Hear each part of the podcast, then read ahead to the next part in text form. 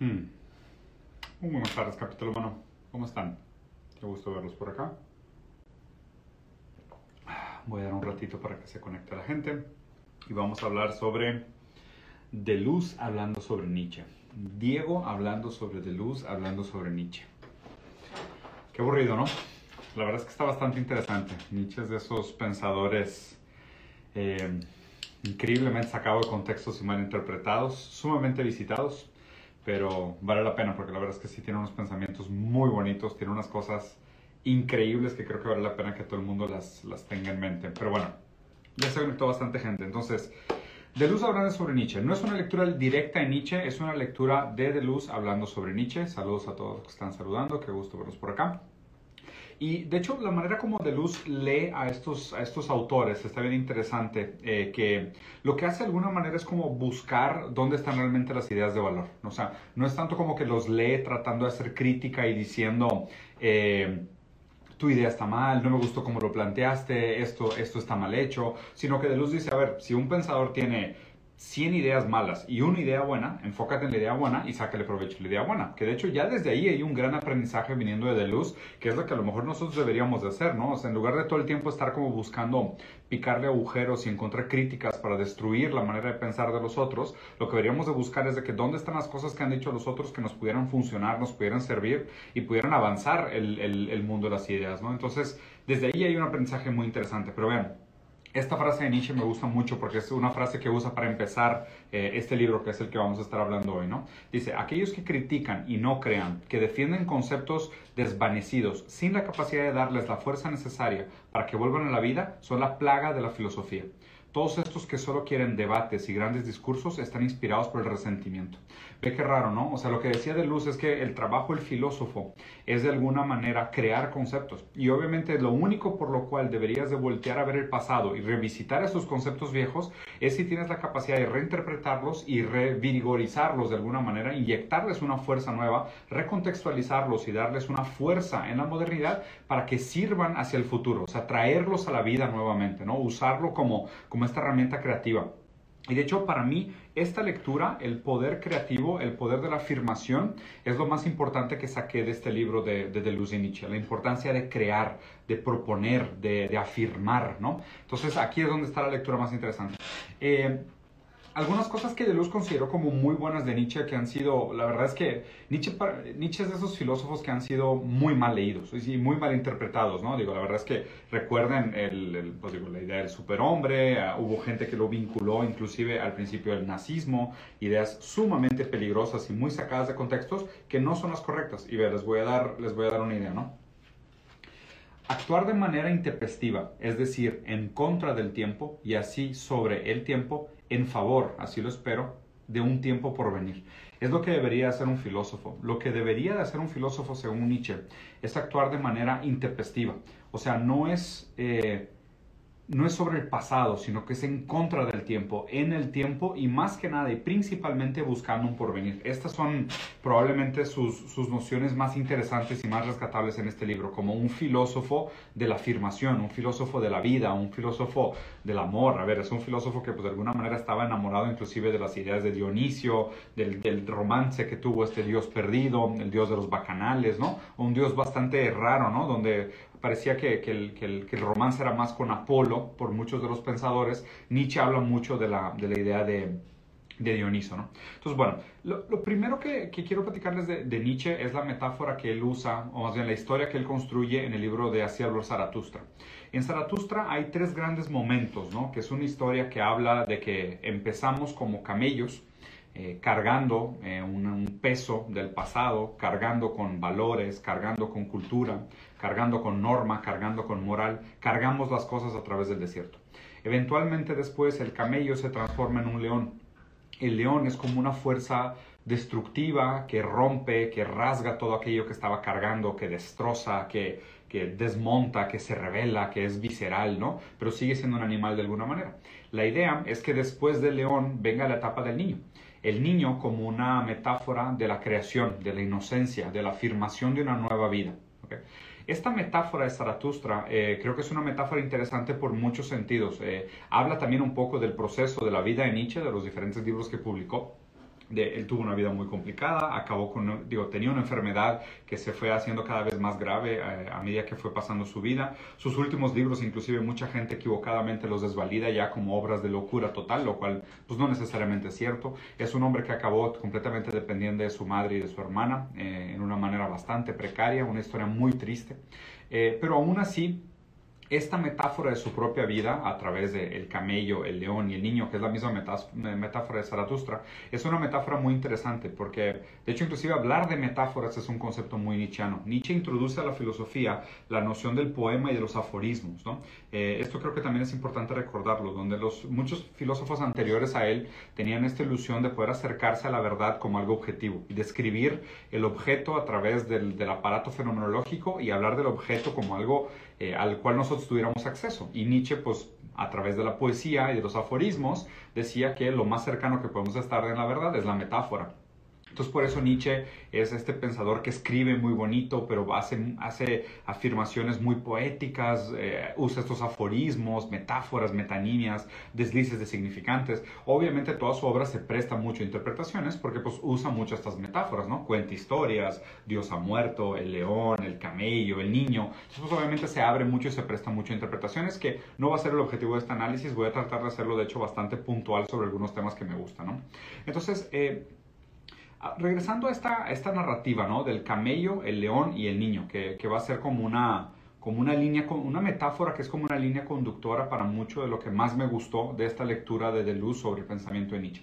Entonces, el camello, pues es el que carga los valores, el que carga el peso, el que carga con el pasado. Camello como animal de carga, ¿no? Pero animal de carga, y lo hice casi de una manera despectiva, como diciendo de que, pues, qué horrible vida, ¿no? Simplemente tener que caminar por el desierto cargando con el peso del pasado, lo que tus amos te dicen que tienes que cargar.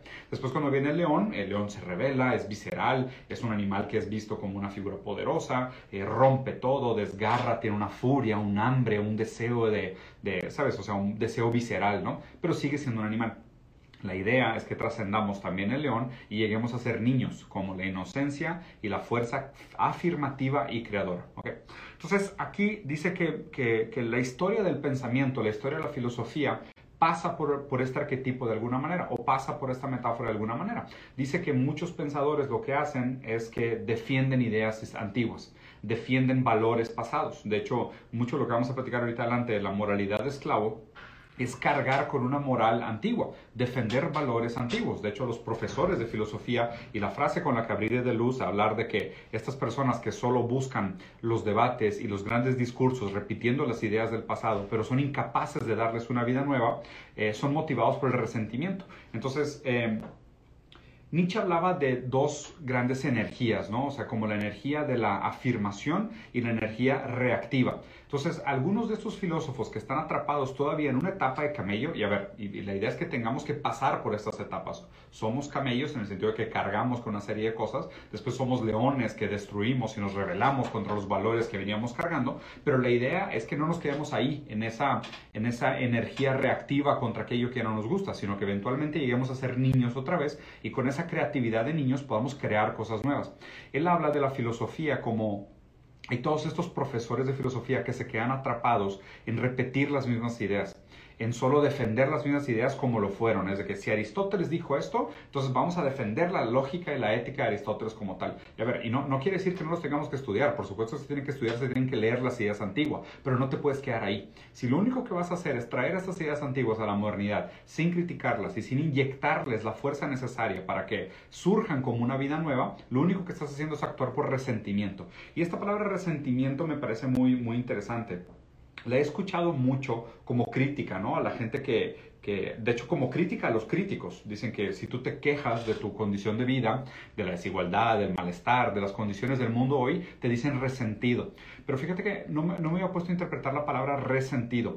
Resentir, pues tiene que ver con sentir de nuevo, tiene que ver con un eterno retorno de una situación anterior. Los resentidos son aquellos que están atrapados en una condición anterior y como camellos cargan con una idea de moral, cargan con una idea de lo bueno, de lo noble, de la virtud y la quieren vivir nuevamente, quieren constantemente estar atrapados en ese ciclo de vivir nuevamente esos deseos, son resentidos, o sea, están atrapados en el goce del resentimiento, de volver a sentir aquello que ya sentían.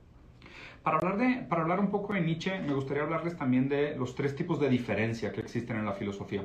Y de hecho, si les interesa este tema, los tres tipos de diferencia, les recomiendo el video de Plastic Pills, que es el chavo este canadiense con el que platiqué hace poco, un PhD en filosofía, que es muy bueno.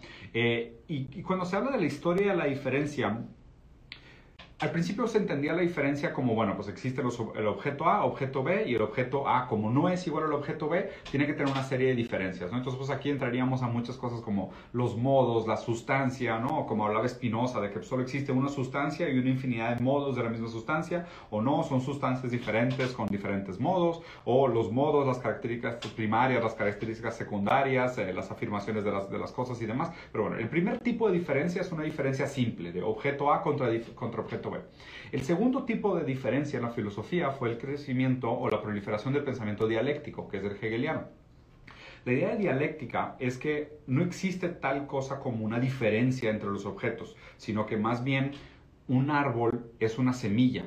Una semilla potencialmente es un árbol en otro momento. Inclusive pasa con las ideas. Las ideas se transforman, pero siempre cargan en su esencia el potencial de ser todo lo otro. Entonces la idea de rebelión viene alimentada por ideas anteriores y, la idea a futuro viene alimentada por todas las ideas anteriores. De hecho, el zeitgeist de la dialéctica es este espíritu absoluto que eventualmente se va a concretar con la evolución de la idea de la humanidad a través de la dialéctica. Entonces la dialéctica de alguna manera como que niega la diferencia. La, la dialéctica lo que hace es que el proceso de Aushaven, que es este proceso como de integración, síntesis, superación, las, las diferencias entre las cosas realmente se integran. ¿okay? Entonces, el primer tipo de diferencia era pues diferencia A y B, como pues hay algunas cosas similares, lo modal, la sustancia y demás. Después está la diferencia dialéctica, que es pues realmente no existen diferencias, sino que existen eh, relaciones entre las tesis que después son eh, puestas con un obstáculo. Este obstáculo se supera a través de un Aushaven y, y se va progresando o se va perfeccionando las ideas. ¿no? Nietzsche tenía una tercera eh, noción de lo que son las diferencias, que son las diferencias puras, que son las diferencias puras que no están vinculadas eh, unas cosas con las otras, ¿no? que dice que realmente para que las cosas existan, eh, tienen una cierta voluntad de poder. O sea, para que un concepto exista en el mundo, tiene que ejercer en el mundo una voluntad de poder que lo diferencia de lo otro. Entonces no es que las cosas tengan solo esta diferencia dialéctica que es temporal o parte de un proceso, de una integración que se va a hacer sintética, ta, ta, ta. no, sino que realmente la, la diferencia pura que afirma Nietzsche es que sí, o sea, a medida que un concepto tiene suficiente voluntad de poder para existir en el mundo, pues se distingue de todo lo otro. Y eso es lo que lo hace existir, esa afirmación, ¿ok? Porque inclusive la, la diferencia entre la energía afirmativa y la energía reactiva es que la energía reactiva, que tiene mucho que ver con la dialéctica, depende de una condición anterior. O sea, tú te basas en una condición anterior para ser reactivo contra esta condición anterior. Entonces, la dialéctica depende siempre de una negación como un punto de partida, porque niegas algo para afirmar una cosa nueva, pero la afirmación es siempre reactiva, la energía es reactiva a algo negado, necesita algo negado para poder existir una cosa nueva. Y Nietzsche hablaba más como de esta noción de la diferencia pura, de que cuando existe una voluntad de poder de un concepto, esta voluntad de poder surge y existe más allá de que dependa de la negación de una otra cosa para existir o no. Voy a aplicar un poquito esto a la noción de Nietzsche cuando dice de, cuando habla de la moralidad del esclavo. ¿Qué es la moralidad del esclavo?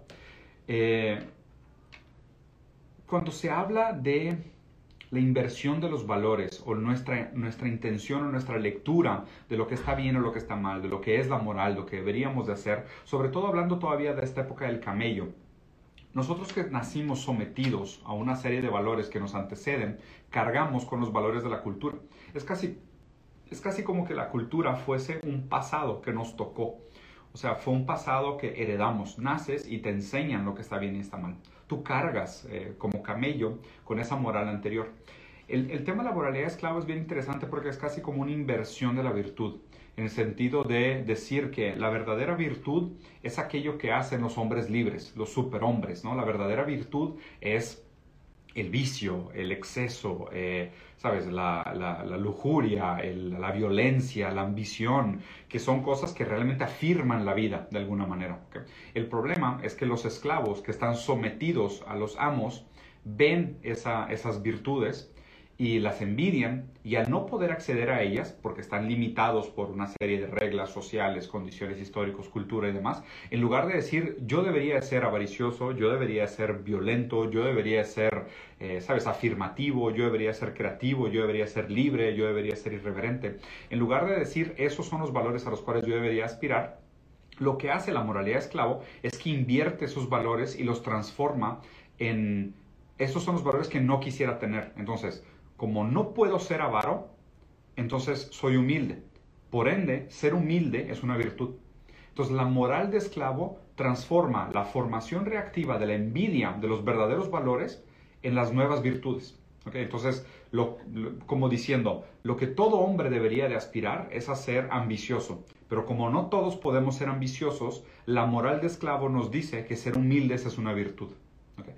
Bueno, obviamente, mucho el trabajo de Nietzsche cuando hablaba de la, muerte de Dios, el anticristo, eh, Gaia, eh, Ciencia, eh, no sé, el nacimiento de la tragedia, en fin, mucho de su trabajo fue hecho en vías de la crítica del cristianismo, porque el cristianismo perpetuó durante mucho tiempo, bueno, más bien solidificó y, y proliferó durante mucho tiempo esta moralidad de esclavo que es bajo el cristianismo, sobre todo bajo la, lógica judeocristiana, eh, nosotros estuvimos sometidos a la moral de esclavo. Lo que hicimos durante mucho tiempo fue esta inversión de envidiar a la gente que realmente era libre, a, la gente que realmente afirmaba la vida y creaba y hacía cosas nuevas. Y nosotros a través de lo que, lo que hacíamos a través de la envidia es que transformábamos nuestra envidia de sus valores en resentimiento y este resentimiento lo volteábamos al revés y lo transformábamos en una nueva virtud. Entonces, el deseo de ambición, a través de la envidia de que yo no puedo ser ambicioso, lo tengo que transformar en que no, ser humilde es el valor realmente al que todos deberíamos de aspirar. ¿ok?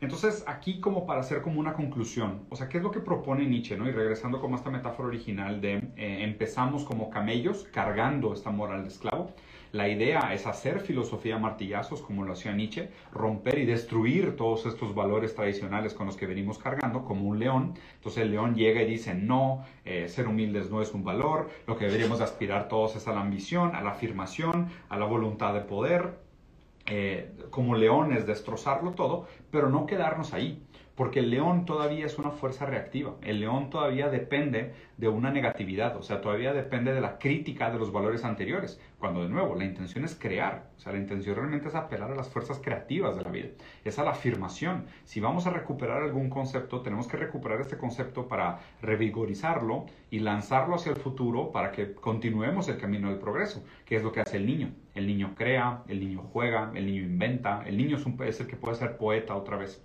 Entonces, eh, para terminar, hay una frase que, que, les quiero leer, que la verdad es que, bueno, hay dos que, que me gustan mucho, ¿no? Bueno, voy a leer esta, es la página 26, vean esta. Esta dice, ¿dónde está? No, ¿sabes qué? Mejor la de la 29, sí, esta bien. La idea de Nietzsche es que la muerte de Dios es un gran acontecimiento ruidoso, pero no lo suficiente, ya que el nihilismo continúa, apenas cambia de forma el nihilismo significa hace un momento devaluación, negación de la vida en nombre de los valores superiores. Y ahora, negación de estos valores superiores reemplazados por valores humanos, demasiado humanos. La moral reemplaza la religión. La utilidad, el progreso y la historia misma reemplazan los valores divinos. Como camello, nosotros cargábamos con los valores cristianos. Como leones, destrozamos los valores cristianos y dijimos que estaban mal. El problema es que pusimos los valores de la moralidad esclavo en ese lugar. Entonces, cuando afirma que Dios ha muerto, lo dice casi como con, con lástima, porque el problema es que matamos a Dios, pero pusimos al hombre en su lugar. Y el problema nunca fue el hombre y nunca fue Dios, sino el lugar. Eso es lo más pesado para mí de lo que he leído de, de, esta obra de Deleuze interpretando a Nietzsche. Que es cierto que muchas veces lo que hacemos es que quitamos una serie de valores antiguos porque nos damos cuenta en algún momento que lo que veníamos cargando era falso, era impuesto, era nada más que resentimiento o nihilismo, que es estar atrapados en, esta, eh, en este desierto de, resentimiento y negación y, como energía que, que, niega lo otro en lugar de afirmar algo nuevo. Eh, y nunca lo superamos. O sea, nunca somos capaces realmente de crear valores nuevos. Por eso, y, me parece interesante, ¿no? Yo creo que dos de los filósofos favoritos de Deleuze, que Deleuze también es de mis filósofos favoritos, pero dos de los filósofos favoritos de Deleuze son Spinoza y Nietzsche. extrañamente, ¿no? Digo, tienen, tienen algunas cosas similares, algunas cosas muy diferentes. Yo creo que Spinoza más por el tema del panteísmo, y yo no, no quiero salirme un apartado del uso ahorita, pero Nietzsche definitivamente por este valor creativo. Y, y es algo que a mí en lo personal creo que me ha hecho mucha falta. Creo que malamente, eh, y a ver, también pues digo, lo he hecho de una manera muy equivocada y muy eh, accidentada y autoguiada, que no es la manera correcta como se debería de introducir a esto, pero yo empecé a leer mucho sobre filosofía y muchos autores probablemente con la actitud incorrecta. Digo, quiero suponer que, que todos tenemos que pasar por la etapa del camello, que es el que carga con los valores antiguos, la etapa del león, que es el que se revela y destroza todo, pero tenemos que llegar a ser niños. Esta es la idea, que, que, que, tengamos el potencial de crear cosas nuevas y no todo el tiempo estar resentidos y adaptándonos eh, a las nociones antiguas y tratando de defender conceptos antiguos. Entonces, lo que... Y me queda perfecto este live, fíjense. Mañana me voy de vacaciones, voy a ir a Perú y luego me voy a ir a la Ciudad de México una semana y me voy a tomar un tiempo de redes sociales, muy saludablemente, porque mm, creo que estaba atrapado en simplemente destruir, como en una etapa de león, ¿no? O sea, como resentido, reviviendo valores antiguos, eh, solo reafirmando ideas antiguas, sin inyectarles un valor nuevo. Y la verdad es que invariablemente que probablemente no esté listo para hacer ningún trabajo serio en el sentido de crear conceptos nuevos o inyectarle energía a conceptos viejos, eh, me voy a dar la tarea de ser creativo de nuevo, de pensar nuevos formatos, nuevas formas, eh, nuevos valores, nuevas virtudes, nuevas ambiciones, porque aparte me parece que el mundo en sí está atrapado en una etapa de o león o camello, donde los leones parecen ser los progresistas, que solo quieren destruir y criticar, y, los camellos son los conservadores, que lo único que quieren hacer es mantener el status quo y los valores que venimos cargando de toda la vida. Y creo que deberíamos de ser todos un poquito más niños, como lo planteaba Nietzsche, un poco más creativos, un poco más poetas, un poco más bailarines, un poco más artistas. ¿no? Les dejo esa tarea, que piensen un poquito. Espero les haya gustado el video. Si llegaron hasta acá, píquenle a todos los botoncitos, compártanlos, ayuden, dejen comentarios. Luego los subo a las otras plataformas también para que lo puedan ver. Y me voy de viaje, así que estaré un poco ausente. Probablemente no va a haber lunes de preguntas ni nada así, pero bueno, sirve que salven a ver el mundo y se cuestionan sobre cómo deberían de ser ustedes también un poco más creativos, un poco más artistas, un poco más niños, ¿no? Seamos todos un poco más libres. Nos vemos. Adiós, capítulo número